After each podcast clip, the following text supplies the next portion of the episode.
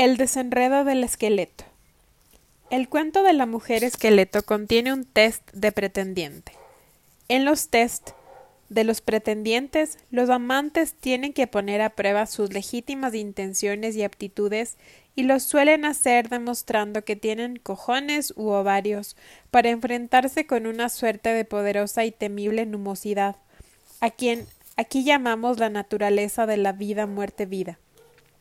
Si bien otros podrían llamarlos un aspecto del yo o el aspecto del amor y otros la podrían llamar Dios o la gracia, el espíritu de la energía o cualquier otro calificativo. El pescador demuestra sus legítimas intenciones, sus aptitudes y su creciente compromiso con la mujer esqueleto, desenredándola del sedal.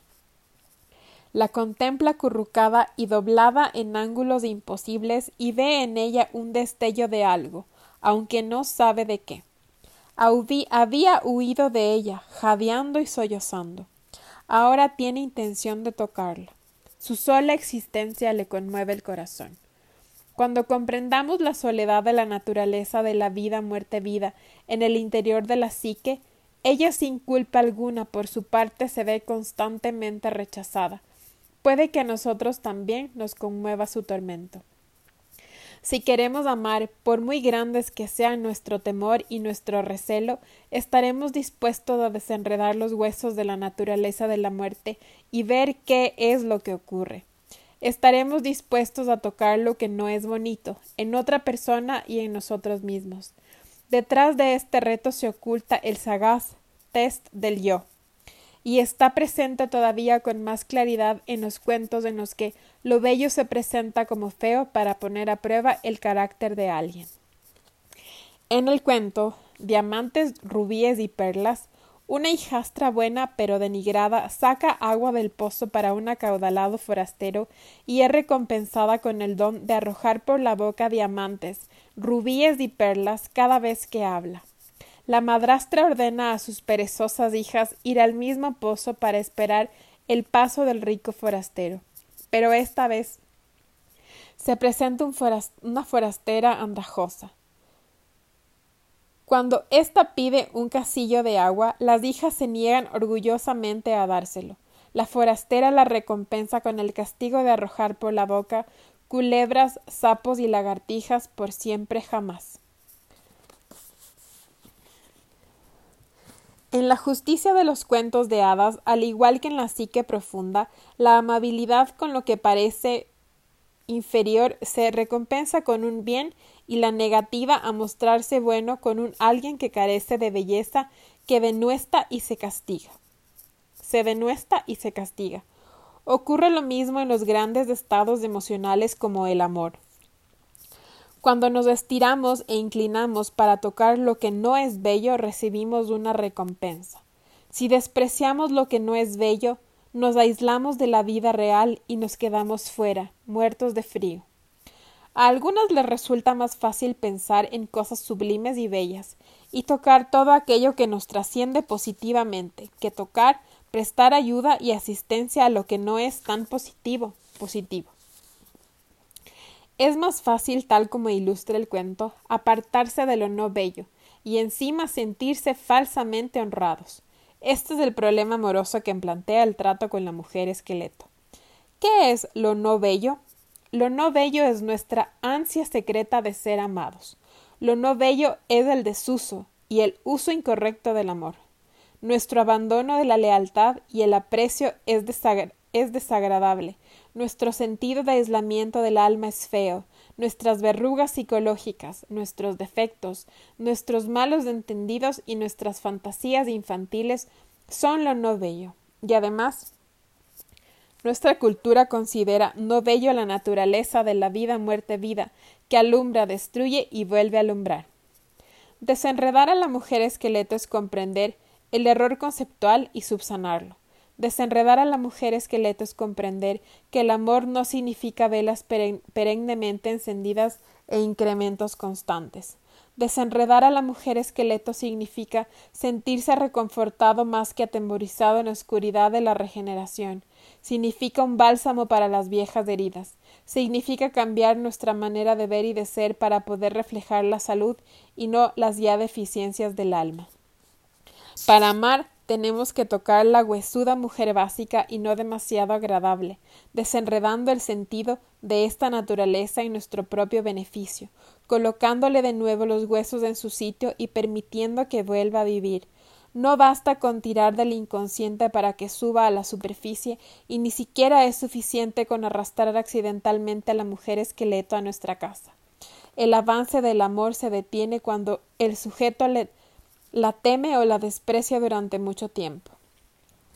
El hecho de desenredar el misterio de la mujer esqueleto empieza a romper el hechizo, es decir, el temor a consumirse y morir para siempre.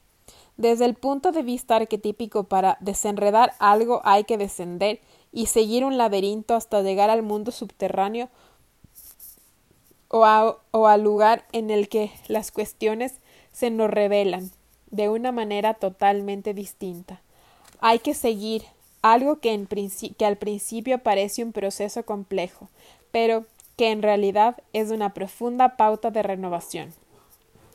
En los cuentos de hadas, resolver el acertijo, deshacer el nudo, desatar y desenredar significa empezar a comprender algo que hasta entonces no era nos era desconocido, comprender sus aplicaciones y usos, convertirse en una especie de mago en un alma sagaz. Cuando el pescador desenreda a la mujer esqueleto, empieza a adquirir un conocimiento directo de las articulaciones de la vida y la muerte. El esqueleto es una excelente imagen representativa de la naturaleza de la vida, muerte, vida. Como imagen psíquica, el esqueleto está formado por cientos de pequeños y grandes palos y nudos de extrañas formas en continua y armoniosa relación entre sí. Cuando un hueso gira, giran todos los demás, aunque sea de manera imperceptible. Los ciclos de la vida, muerte, vida son exactamente igual. Cuando la vida se, se, mueve, los huesos de la muerte se mueven solidariamente. Cuando la muerte se mueve, los huesos de la vida también empiezan a girar. Además, cuando un huesecito se disloca o astilla, le salen espolones o sufre de sub, subluxación. La integridad de todo el conjunto se resiente de ello cuando se suprime la naturaleza de la vida muerte vida en la propia persona o en la relación, ocurre lo mismo. La propia vida avanza renqueando, se recupera, cojea y protege el movimiento. Cuando se produce un daño en estas estructuras y ciclos, siempre se registra una interrupción de la libido. Y entonces no es posible el amor, nos quedamos bajo la superficie del agua y nos convertimos en unos simples huesos llevados por la corriente hacia adelante y hacia atrás. Desenredar esta naturaleza significa aprender sus amortiguamientos, sus hábitos y sus movimientos. Significa familiarizarse con los ciclos de la vida y la muerte, aprenderlos de memoria, comprobar que actúan todos juntos y forman un solo organismo de la misma manera que el esqueleto que es el esqueleto en un solo organismo. El temor no es un pretexto válido para no llevar a cabo la tarea. Todos tenemos miedo. Cuando se vive, se tiene miedo. Entre los inuit, el cuervo es un estafador. En su faceta subdesarrollada, es una criatura llena de apetitos. Les gusta solo el placer y trata de evitar todas las incertidumbres y los temores que éstas llevan aparejados. Es muy receloso y también muy voraz. Se asusta si algo no le parece satisfactorio. La primera vista, a primera vista, y se precipita sobre ello cuando le parece apetecible. Le gustan las relucientes conchas de las orejas marinas, las cuentas de plata, la incesante comida, los chismorreos, y dormir caliente sobre el agujero del humo de los iglús. El aspirante a amante, como puedes, como puede ser como el cuervo, que solo quiere lo seguro. Como el cuervo, el ego tiene que teme que la pasión se acabe y trata por todos los medios de evitar el final de la comida, de la hoguera, del día y del placer. El cuervo, como el ego, es astuto, pero siempre en su propio prejuicio, pues cuando se olvida de su alma pierde todo su poder. El ego teme que, si reconocemos la presencia de la naturaleza de la vida, muerte, vida en nuestra existencia, no podamos volver a ser felices nunca más. ¿Acaso hemos sido siempre absolutamente felices? No. Pero el ego subdesarrollado es tan simple como un niño no socializado, y encima no excesivamente despreocupado. Es más bien como un niño que anda vigilando constantemente para llevarse la loncha más grande a la cama más mullida, el amante más guapo. Tres cosas distinguen el vivir del alma del vivir exclusivamente del ego y son la capacidad de percibir y aprender nuevas maneras de hacer las cosas, la tenacidad de, de recorrer un camino accidentado y la paciencia necesaria para aprender a amar profundamente durante mucho tiempo. Pero el ego tiene tendencia e inclinación a evitar los aprendizajes. Paciencia no es lo suyo. La paciencia no es lo suyo. Las relaciones duraderas no son el punto fuerte del cuervo. Por consiguiente, no amamos a otra persona desde el ego perennemente cambiante, sino desde el alma salvaje. Se necesita una paciencia salvaje, tal como le dice el poeta Adrián Rich para desenredar los huesos, aprender el significado de la dama de la muerte y poseer la suficiente tenacidad como para permanecer con ella. Sería un error pensar eh, que es necesario un héroe musculoso para conseguir tal cosa. No es así. Es necesario un corazón dispuesto a morir y nacer y a volver a morir y nacer una y otra vez. El hecho de desenredar el hecho de desenredar la mujer esqueleto revela que ésta es vieja y más antigua que el tiempo definido. Es ella, la dama de la muerte, la que mide la energía en comparación con la distancia, la que pesa el tiempo en comparación con la libido, la que sopesa el espíritu en comparación con la supervivencia. Medita acerca de ello, lo estudia, lo considera, y después procede a infundirle una o dos chispas o una repentina llamarada de fuego salvaje, o a reducir un poco de fuerza, a cubrirlo con ceniza o apagarlo del todo. Ella sabe lo que hay que hacer, sabe cuándo ha llegado el momento.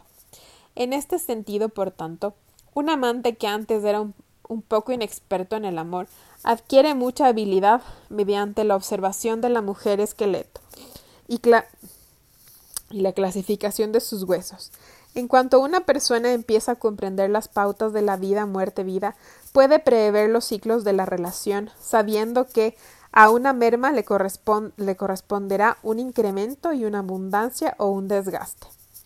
Una persona que ha desenredado a la mujer esqueleto sabe lo que es la paciencia y sabe esperar no se espanta ni se asusta ante la escasez, y no se siente abrumado por el cumplimiento de sus deseos, sus necesidades de alcanzar, de tener las cosas enseguida, se transforman en el arte más refinado de buscar todas las facetas de la relación y observar cómo actúan los ciclos de la relación.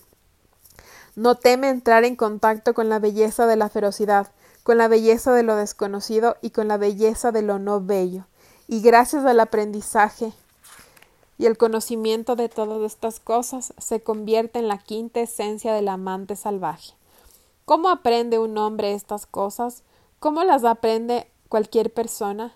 Entraremos en un diálogo directo con la naturaleza de la vida, muerte, vida, prestando atención a esta voz interior que no es del ego. Aprendamos, haciéndole a la naturaleza vida, muerte, vida, preguntas directas acerca del amor y la manera de amar y prestemos atención a sus respuestas. Gracias a todas estas cosas aprenderemos a no dejarnos de engañar por la gruñosa voz de la parte de atrás de nuestra mente que nos dice esto es un cuento chino, me lo estoy inventando todo. Aprenderemos a prestar atención a lo que oímos, a todas las cosas que nos acercan cada vez más a la aguda conciencia, al amor, a la lealtad y a la clara visión del alma. Es bueno adquirir la reflexiva y cotidiana costumbre de desenredar una y otra vez la naturaleza de la vida, muerte, vida. El pescador entona una cancioncilla de una sola estrofa para facilitar la tarea del desenredo. Es una canción destinada a ayudar a la conciencia, a ayudar a desenredar la naturaleza de la mujer esqueleto. No sabemos lo que canta, solo podemos adivinarlo. Mientras desenredamos esta naturaleza, sería bueno que cantáramos algo de este tipo. ¿A qué tengo hoy que dar más muerte para generar más vida? ¿Qué me consta que debe morir, pero yo me resisto a permitir que muera? ¿Qué tiene que morir en mí para que pueda amar? ¿Qué no ¿Qué no belleza me da miedo? ¿De qué me sirve hoy el poder de lo no bello? ¿Qué es lo que hoy tiene que morir? ¿Qué tiene que vivir? ¿A qué temo alumbrar? Y, si no ahora, ¿cuándo? Si entonamos la canción de la conciencia hasta sentir la quemadura de la verdad, arrojaremos una llamarada de fuego a la oscuridad de la psique y veremos lo que estamos haciendo, lo que estamos haciendo de verdad, no lo que queremos creer que estamos haciendo. Así desenredaremos nuestros sentimientos y empezamos a comprender la razón por la cual el amor y la vida se tienen que vivir a través de los huesos. Para enfrentarnos con la mujer esqueleto no tenemos que asumir el papel de héroe solar, ni tenemos que librar una batalla ni poner en peligro nuestra vida en el desierto. Basta con que procuremos desenredarla. La capacidad de conocer la naturaleza de la vida, muerte, vida, aguarda a los amantes que superan el impulso de echar a correr y el deseo de sentirse seguros. Los antiguos que buscaban el conocimiento de la vida y de la muerte lo llamaban la perla del, la perla del gran valor, el tesoro inimitable, el techo de sostener los hilos de los misterios y de desenredarlos confiere un profundo conocimiento del destino y el tiempo un tiempo para todas las cosas y cada cosa su debido tiempo, rodando con lo áspero y resbalando con lo suave. No hay ningún conocimiento que sea más protector, nutritivo y fortalecedor del amor que éste. Es lo que aguarda al amante que se sienta al amor de la, de la lumbre con la mujer esqueleto, que la contempla y se deja conmover e, por ella, es lo que aguarda a todos los que tocan su, noble, su no belleza y desenredan con ternura su naturaleza de la vida, muerte, vida. El sueño de la confianza. En esta fase de la relación, el enamorado regresa a un estado de inocencia, un estado en el que todavía está impresionado por los elementos emocionales, un estado en el que se siente lleno de deseos, esperanzas y sueños, la inocencia no tiene nada que ver con la ingenuidad. Hay un antiguo dicho en las salvajes y remotas regiones de lo que yo procedo. La ignorancia es no saber nada y sentirse atraído por lo bueno. La inocencia es saberlo todo y seguir sintiéndose atraído por lo bueno. Veamos hasta dónde hemos llegado ahora. El pescador cazador ha sacado a la superficie la naturaleza de la vida muerte vida, de la vida muerte vida. Sin él quererlo, ha sido perseguido por ella, pero también ha conseguido mirarla a la cara. Se ha compadecido de su enredado estado y la ha tocado, y todo eso lo está conduciendo a la plena participación de su naturaleza, a una transformación y al amor. Aunque la metáfora del sueño pueda inducir a pensar en una inconsciencia psíquica, aquí simboliza la creación y la renovación. El sueño es un símbolo del renacimiento. En los mitos de la creación, las almas se duermen mientras tienen lugar a la transformación, pues en el sueño somos recreados y renovados. El sueño que teje la, la enredada manga de las cuitas, el sueño, alivio de la dura fatiga, bálsamo de las mentes heridas, segundo plato de la naturaleza, primer alimento del festín de la vida. Shakespeare, Macbeth. Si pudiéramos contemplar a la persona más cruel, perversa y desalmada de este mundo durante el sueño, y en el momento de despertar veríamos en ella por un instante un espíritu infantil no contaminado, un purísimo inocente. En el sueño regresamos al estado de dulzura. Nos vuelven del revés, nos montan de arriba abajo y nos dejan como nuevos. Este estado de sabia inocencia se alcanza cuando nos despojamos del cinismo y del afán protector y entramos de nuevo en el estado de asombro propio de la mayoría de los seres humanos muy jóvenes y de muchos ancianos. Consiste en mirar a través de los ojos de un perspicaz y amoroso espíritu y no de los de un perro apaleado, una criatura perseguida, una boca encima de un estómago, un furioso y herido ser humano. La inocencia es un estado que se renueva durante el sueño, por desgracia, muchos la apartan un lado junto con la colcha cada mañana cuando se levantan. sería mucho mejor llevarnos una vigilante inocencia y apretujarnos contra ella para que nos diera calor. Aunque el regreso inicial a este estado puede exigir rascar años de displicentes puntos de vista y décadas de baluartes de insensibilidad esmeradamente construidos, en cuanto uno regresa ya jamás tiene que volver a ser palanca ni cavar para recuperarlo. Regresar a un estado de vigilante inocencia no es un esfuerzo tan grande como acarrear un montón de ladrillos de uno a otro sitio, pues basta con permanecer inmóvil el tiempo suficiente como para que el espíritu nos encuentre. Dicen que todo lo que nosotros estamos buscando también nos busca a nosotros y que si nos quedamos quietos nos encontrará. Es algo que lleva mucho tiempo esperándonos. En cuanto llegue, no te muevas, descansa, ya verás lo que ocurre a continuación. Hay que acercarse a la naturaleza de la muerte no con la astucia y artería, sino con la confianza del espíritu. La palabra inocente se utiliza a menudo para calificar a una persona sin criterio, a un simplón, pero las raíces de la palabra refieren a, a alguien libre de lesiones y daños.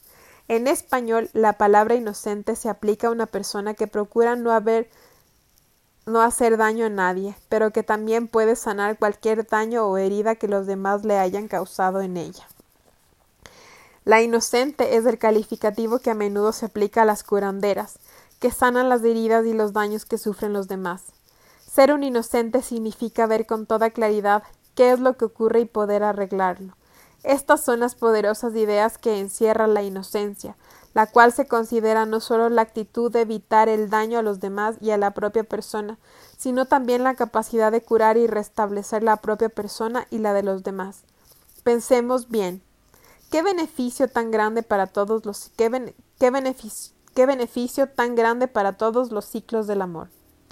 Por medio de esta metáfora del sueño inocente, el pescador confía lo bastante en la naturaleza de la vida muerte vida como para descansar y revitalizarse con su presencia. Entra en una transición que lo llevará a una comprensión mucho más profunda y a una fase más elevada de madurez. Cuando los amantes entran en este estado, se entregan a las fuerzas que llevan dentro, las de la confianza, la fe y el profundo poder de la inocencia. En este sueño espiritual, el amante confía en que la obra de su alma se realizará en él y en que todo será como tiene que ser. El amante duerme entonces del sueño de los sabios, no el de los recelosos. Hay un recelo real cuando el peligro está cerca, y un recelo injustificado que se produce como consecuencia de heridas anteriores. Esto último hace muchos hombres esto último hace que muchos hombres y mujeres se comporten con desconfianza y desinterés incluso en los momentos en que desearían mostrarse cordiales y afectuosos. Las personas que temen caer en una trampa, o las que les tomen el pelo, o que una y otra vez proclaman a voz en grito su deseo de ser libres, son las que dejan que el oro se les escape directamente entre los dedos. Muchas veces he oído decir a un hombre que tiene a una mujer estupenda, que está enamorada de él y él lo está de ella, pero no logra soltarse lo bastante como para ver qué es lo que siente realmente por ella. El momento decisivo para semejante persona se produce cuando se atreve a amar a pesar de, a pesar de sus dudas, a pesar de su inquietud, a pesar de las heridas que ya ha sufrido anteriormente, a pesar de su temor a lo desconocido. A veces no existen palabras capaces de ayudar, de ayudarle a uno a ser valiente. A veces hay que lanzarse sin más. Tiene que haber en la vida de un hombre algún momento en el que éste se deje llevar por el amor, en el que le dé más, más miedo quedar atrapado en el, en el reseco y agrietado lecho fluvial de la psique que adrentarse en un exuberante pero inexplorado territorio. En esta fase de la inocencia el pescador vuelve a ser un alma joven, pues en su sueño no hay cicatrices ni recuerdo de lo que era ayer o antes. En el sueño no trata de ocupar un lugar o una posición, en el sueño se renueva. En la psique masculina hay una criatura, un hombre ileso que se cree que cree en el bien, que no tiene dudas acerca de la vida, que no es solo un sabio, sino que además no teme morir. Algunos lo calificarían de yo guerrero, pero es algo más que eso. Es un yo espiritual, un joven espíritu que a pesar de los tormentos, las heridas y los exilios, sigue amando porque se trata de algo que es en sí mismo curativo y reparador. Muchas mujeres pueden atestiguar de haber visto esta criatura acechando a un hombre sin que él se dé cuenta. La capacidad de este joven espíritu de utilizar su poder curativo en su propia psique es auténticamente asombrosa. Su confianza no se basa en la premisa de que su amante no le haga daño.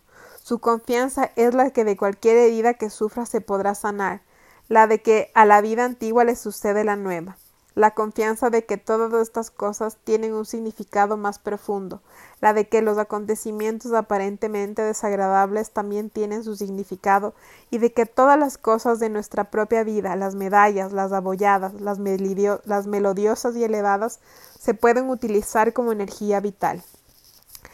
Hay que decir también que a veces cuando un hombre se vuelve más libre y se acerca más a la mujer esqueleto, su amante se vuelve más recelosa y tiene que hacer un esfuerzo para desenredar y observar el sueño que devuelve la inocencia y para aprender a confiar en la naturaleza de la vida, muerte, vida. Cuando ambos ya se han iniciado debidamente, adquieren el poder de suavizar cualquier herida y, y sobrevivir a cualquier dolor. A veces una persona teme dormirse en presencia de otra, regresar a la inocencia psíquica o que la otra persona se aproveche de ella. Se trata de seres que proyectan toda suerte de motivos en los demás y no confían en sí mismos. Sin embargo, no es de sus amantes de quienes desconfían. Es que todavía no se han hecho a la idea de que la naturaleza de la vida muerte de la no se han hecho la idea de la naturaleza de la vida muerte vida. Es que todavía tienen que aprender a confiar en la naturaleza de la muerte. Tal como ocurre en el sueño, la naturaleza de la vida, muerte, vida en su forma más salvaje es tan sencilla como una suave exhalación final e inhalación comienzo. La única confianza que se requiere es la de saber que, cuando se produce un final, habrá otro comienzo. Para poder hacerlo, si tenemos suerte, es necesario que nos dejemos llevar y nos deslicemos hacia la confianza cediendo a su tirón. El camino más difícil consiste en arrojarnos a la fuerza a un estado mental confiado, tratando de eliminar todas las condiciones, todos los sís y todos los sís por lo menos. Sin embargo, normalmente, normalmente no tiene sentido esperar a que nos sintamos lo bastante fuertes como para confiar, pues este día jamás llegará. Por consiguiente, hay que arriesgarse a pensar que todo lo que la cultura nos ha enseñado creer acerca de la naturaleza de la vida, muerte, vida es falso y que nuestros instintos tienen razón, para que prospere el amor y el compañero y el compañero tiene que confiar en que cualquier cosa que ocurra será transformativa. El hombre o la mujer tienen que entrar en, un, en este estado de sueño, que devuelve a las personas una sabia inocencia que crea y recrea tal como debe ser las más profundas espirales de la experiencia de la vida, muerte, vida. La entrega de la lágrima. Mientras el pescador duerme, una lágrima le asoma por el ángulo del ojo. La mujer esqueleto muerta de sed lo ve y se arrastra torpemente hacia él para beber de la copa de su ojo. ¿Qué estaría soñando el pescador? nos preguntamos para que una lágrima haya asomado a su ojo. Las lágrimas encierran un poder creador. En los mitos, las lágrimas producen una inmensa creación y una sincera reunión. En el folclore herbario, las lágrimas se utilizan como sustancia aglutinante para asegurar los elementos, unir las ideas y juntar las almas. Cuando se derraman lágrimas en los cuentos de hadas, éstos alejan a los ladrones o provocan el desbordamiento de los ríos. Cuando se rocían, evocan los espíritus. Cuando se derraman sobre el cuerpo, curan laceraciones y devuelven la vista. Cuando se tocan, dan lugar a la concepción. Cuando alguien se ha adentrado hasta este extremo en su relación con la naturaleza de la vida, muerte, vida, la lágrima que se derrama es la lágrima de la pasión y de la compasión por la propia persona y por la del otro. Es la lágrima que más cuesta derramar, sobre todo por ciertos hombres y para cierta clase de mujeres endurecidas por la vida. Esta lágrima de pasión y compasión se suele derramar después del hallazgo accidental del tesoro, después de la horrible persecución, después del desenredo de la mujer esqueleto, pues la combinación de todas estas cosas es la causante del agotamiento, del desmontaje de las defensas, del enfrentamiento con uno mismo, del quedarse desnudo hasta los huesos, del deseo no sólo del conocimiento, sino también del alivio. Todo ello da lugar a que el alma exime qué es lo que realmente desea y llore por la pérdida y el amor del conocimiento y el alivio. De la misma manera que la mujer esqueleto fue sacada a la superficie, ahora esta lágrima, este sentimiento del hombre también es sacado a la superficie. Es una lección de amor tanto al propio como a otra persona. Despojado ahora Despojado ahora de todas las púas, los ganchos y los estremecimientos del mundo diurno, el hombre deja que la mujer esqueleto se tienda a su lado, beba y se alimente de su más hondo sentimiento. En su nueva forma puede alimentar a la sedienta. El espectro de la mujer esqueleto ha sido evocado por el llanto del hombre. Las ideas y las facultades de un lugar muy lejano del mundo psíquico se unen gracias al calor de su lágrima. La historia del símbolo del agua como creadora y como camino es muy larga y variada. La primavera llega con una lluvia de lágrimas. La entrada al mundo subterráneo se produce con una cascada de lágrimas. Una lágrima, oída por alguien que tenga corazón, se interpreta como una invitación a acercarse. Es lo que hace el llanto del pescador y entonces ella se acerca. Sin la lágrima del pescador ella seguirá siendo un montón de huesos y sin su propia lágrima él jamás podrá despertar al amor. La lágrima del soñador se produce cuando un amante en ciernes se deja llevar por el sentimiento y venda sus propias heridas, cuando se atreve a contemplar la autodestrucción que él mismo ha provocado mediante la pérdida de confianza en la bondad del yo, cuando se siente separado del nutritivo y revitalizante ciclo de la naturaleza de la vida, muerte, vida. Entonces llora porque percibe su soledad, su profunda añoranza de aquel lugar psíquico, de aquella sabiduría salvaje. Así sana el hombre, así aumenta su comprensión. Él mismo, él mismo se prepara la medicina, él mismo asume la tarea de alimentar a la otra persona borrada. Con sus lágrimas empieza a crear. Amar a otra persona no es suficiente. El hecho de no ser un obstáculo en la vida de otra persona no es suficiente. No basta con mostrarse comprensivo, estar disponible y otras cosas por el estilo. El objetivo es convertirse en un entendido en las cosas de la vida y la muerte, en los asuntos de la propia vida y el panorama general. Y la única manera de convertirse en un hombre entendido consiste en aprender en los huesos de la mujer esqueleto, ella está esperando la señal del sentimiento profundo, la solitaria lágrima que dice confieso que estoy herido. Esta confesión alimenta la naturaleza de la vida, muerte, vida, crea el vínculo y la profunda sabiduría del hombre. Todos hemos cometido el error de pensar que otra persona nos puede curar, emocionar o llenar. Se tarda mucho tiempo en averiguar que no es así, sobre todo porque proyectamos herida fuera de nosotros en lugar de curarla dentro de nosotros mismos. Probablemente lo que más desea una mujer de un hombre es que disuelva sus proyecciones y se enfrente con su propia herida. Cuando un hombre se enfrenta con su herida, la lágrima asoma con naturalidad a su ojo y sus lealtades exteriores e interiores se aclaran y se fortalecen. Entonces se convierte en su propio sanador, ya no es un solitario para el, para profundo. Ya no recurre a la mujer para que sea su analgésico. Existe un relato que lo describe muy bien. En la mitología griega había un hombre llamado Filóctetes. Dicen que heredó el arco y la flecha mágica de Heracles. Filóctetes resultó herido en un pie durante la batalla. Pero la herida no sanaba, despedía un olor tan nauseabundo y sus gritos de dolor eran tan espantosos que sus compañeros lo abandonaron en la isla de Lemnos, y allí lo dejaron solo para que se muriera. Filóctetes evitó morirse de hambre utilizando el arco de Heracles para cobrar pequeñas piezas de caza.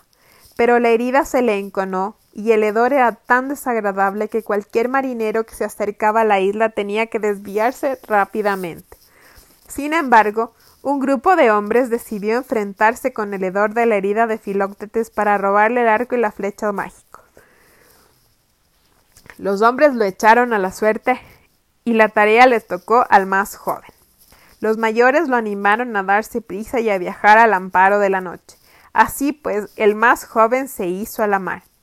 Pero, sobre el trasfondo del olor del mar, el viento le llevó entre olor le llevó otro olor tan horrible que el joven tuvo que cubrirse el rostro con un lienzo empapado con agua de mar para poder respirar. Nada, sin embargo, podía proteger, proteger sus oídos de los desgarradores gritos de Filoctetes. La luna estaba cubierta por una nube. Muy bien, pensó él mientras amarraba a su embarcación y se acercaba sigilosamente al atormentado Filoctetes. En el momento en, que la, en el que alargaba la mano hacia los ansiados arco y flecha, la luna derramó súbitamente su luz sobre el maliciento rostro del anciano moribundo. Y algo en el joven, ésta no supo qué, lo, indujo repetidamente a echarse a llorar. Entonces se sintió invadido por una profunda compasión. En lugar de robar el arco y la flecha, el joven limpió la herida de Filoctetes, se la vendió y permanece, la vendó y permaneció a su lado, dándole de comer, llevándolo, encendiendo hogueras y cuidando de él hasta que pudiera llevárselo a Troya, donde lo podría curar el semidivino médico Asclepio. Y así termina la historia. La lágrima de compasión se derrama en respuesta a la contemplación de la maloliente herida. La maloliente herida tiene distintas configuraciones y orígenes en cada persona. Para algunos significa pasarse la vida escalando sin descanso y con gran esfuerzo la montaña, para descubrir demasiado tarde que han estado escalando la montaña que no debían. Para otros son las cuestiones no resueltas y no curadas de los malos tratos sufridos en la infancia. Para otros es una dolorosa pérdida en la vida o en el amor. Un joven sufrió la pérdida de su primer amor, no tuvo apoyo de nadie y no supo cómo curarse. Durante años anduvo destrozado por la vida, por más que él insistiera en afirmar que no estaba herido. Otro era un jugador novato de un equipo profesional de fútbol americano. Un día se produjo accidentalmente una lesión permanente en la pierna y su sueño de toda la vida se sumó de la noche a la mañana.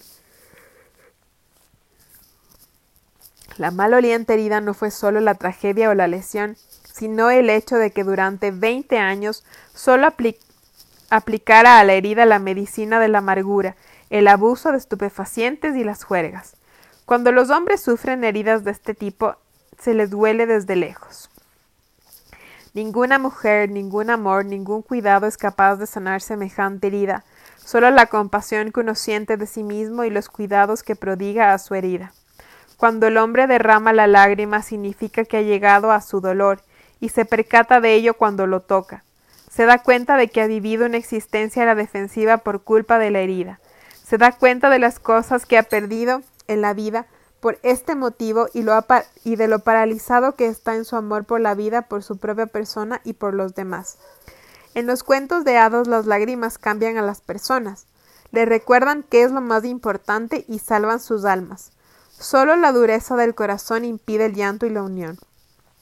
Hay un dicho que yo traduje del sufí hace tiempo, del sufí hace tiempo y que es más bien una plegaria en la que el orante le pide a Dios que le rompa el corazón. Destroza mi corazón de tal forma que quede espacio libre para el amor infinito. El sentimiento interior de la ternura que induce al pescador a desenredar a la mujer esqueleto le permite también experimentar otros anhelos largo tiempo olvidados y resucitar la compasión por sí mismo.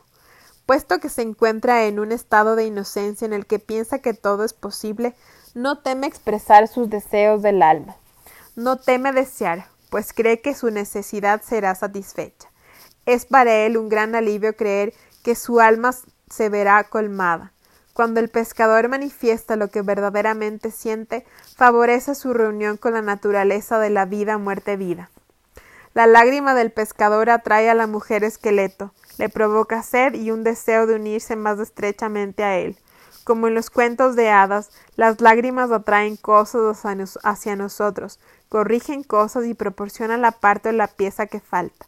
En el cuento africano, las cataratas de oro un mago da cobijo a una esclava fugitiva derramando tantas lágrimas que al final crea una cascada de agua bajo la cual se refugia la esclava. En el cuento africano, el sonajero de hueso evocan, se evocan las almas de los curanderos muertos rociando la tierra con lágrimas de niño. Las lágrimas poseen poder de atracción y la lágrima contiene en su interior una poderosa imagen que nos guía. Las lágrimas no solo representan el sentimiento, sino que además son unas lentes a través de las cuales adquirimos una visión alternativa y otro punto de vista. En el cuento, el pescador deja que se le rompa el corazón, pero no que se le rompa de debilidad, sino que se le parta. No es amor de la no no es el amor de la teta, la leche materna, lo que él quiere. No es el afán de lucro ni poder ni fama, ni de sexualidad. Es un amor que lo inunda, un amor que él siempre ha llevado dentro, pero cuya existencia jamás ha reconocido anteriormente. Cuando comprende esta relación, el alma del hombre se asienta más profundamente y con más claridad. La lágrima brota, ella se la bebe, ahora se desarrollará y renacerá en el interior del hombre algo distinto, algo que éste le podrá regalar a la mujer, un corazón tan inmenso como el océano las fases más tardías del amor, el tambor y el canto del corazón. Dicen que la piel o el cuerpo del tambor determina quién será llamado a existir. Se cree que algunos tambores son ambulantes, que transportan al que lo toca y a quienes lo escuchan, llamados también pasajeros en algunas tradiciones a muy distintos y variados lugares. Otros tipos de tambores poseen otras formas de poder. Dicen que los tambores hechos con huesos humanos evocan a los muertos.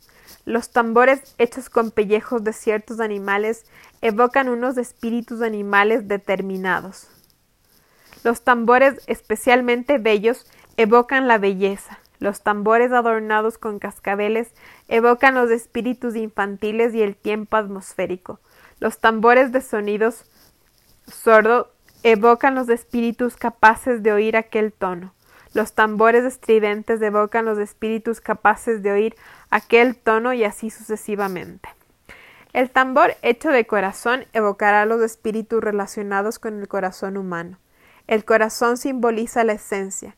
El corazón es uno de los pocos órganos esenciales que los seres humanos y los animales han de poseer para poder vivir. Si se extirpa un riñón, la persona vive.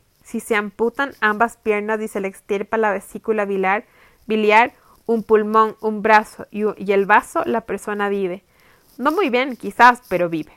Si se la priva de ciertas funciones cerebrales, la persona sigue viviendo. Pero si extraes del corazón, la persona muere instantáneamente. El centro psicológico y fisiológico es el corazón. En los tantras indios, que son los preceptos que dan los dioses a los seres humanos, el corazón es el Anahata Chakra, el centro neurálgico que incluye el sentimiento por otro ser humano, por la propia persona, por la tierra y por Dios. El corazón es el que nos permite amar como, como ama un niño, plenamente y sin reservas, sin el menor vestigio de sarcasmo, menosprecio o paternalismo.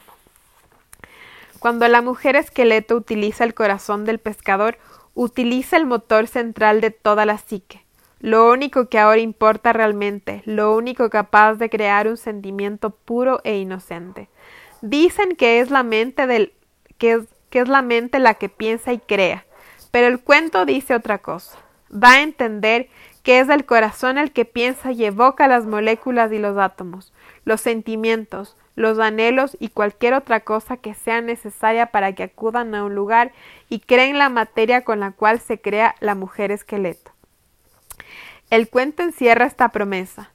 Deja que la mujer esqueleto sea la más sea más tangible en tu vida y ella ensanchará tu vida a cambio. Cuando la liberas de su enredo e incomprendido estado y te das cuenta de que no es solo maestra sino también amante, se convierte en tu, en tu aliada y compañera. Entregar el propio corazón para la nueva creación y la nueva vida y para las fuerzas de la vida, muerte, vida es bajar al reino de los sentimientos, para nosotros puede ser difícil, sobre todo si hemos sido heridos por la decepción o el dolor, pero es algo que hay que hacer a toda costa para dar plena vida a la mujer esqueleto, para acercarnos a la que siempre ha estado cerca de nosotros. Cuando un hombre entrega todo su corazón, se convierte en una fuerza asombrosa. Se convierte en una aspiradora a papel que antaño estaba exclusivamente reservado a las mujeres. Cuando la mujer esqueleto se acuesta con él, el hombre se vuelve fértil y recibe unas facultades femeninas en un medio masculino.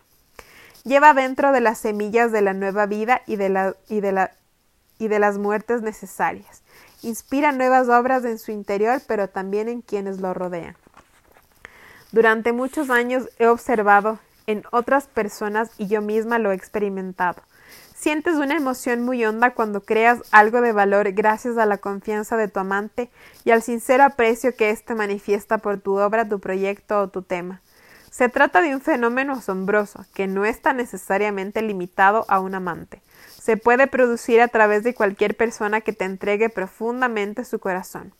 Por consiguiente, el vínculo del hombre con la naturaleza de la vida, muerte, vida le inspirará finalmente ideas a espuertas y argumentos y situaciones vitales y por partituras musicales, colores e imágenes sin par, pues la naturaleza de la vida, muerte, vida está relacionada con el arquetipo de la mujer salvaje y tiene a su disposición todo lo que siempre existió y siempre existirá.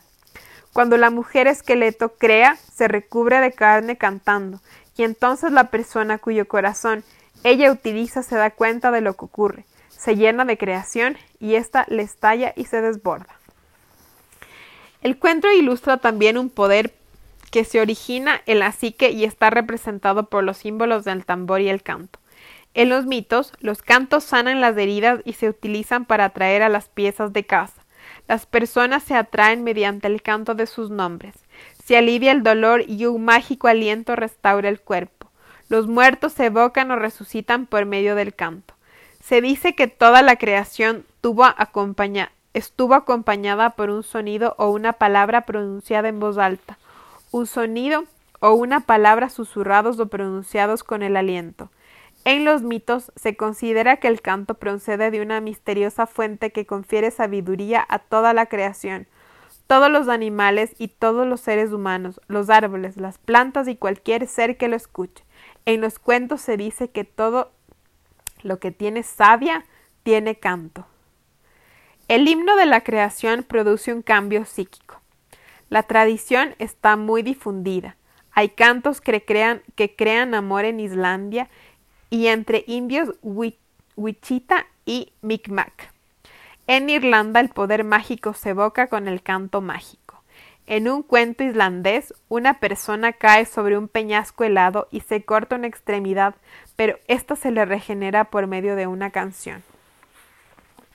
En casi todas las culturas, los dioses entregan canciones a los hombres y les dicen que evocará la presencia de la divinidad en cualquier momento, les traerá cosas que necesitan y transformará o desterrará las que no quieren.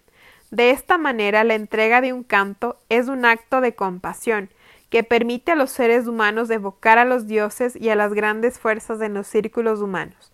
El canto es una modalidad especial del lenguaje que permite alcanzar cosas que la voz hablada no podrá.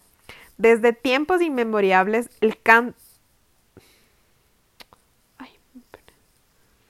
El canto como el tambor se ha utilizado para crear una conciencia no ordinaria, un estado de hipnosis o un estado de plegaria.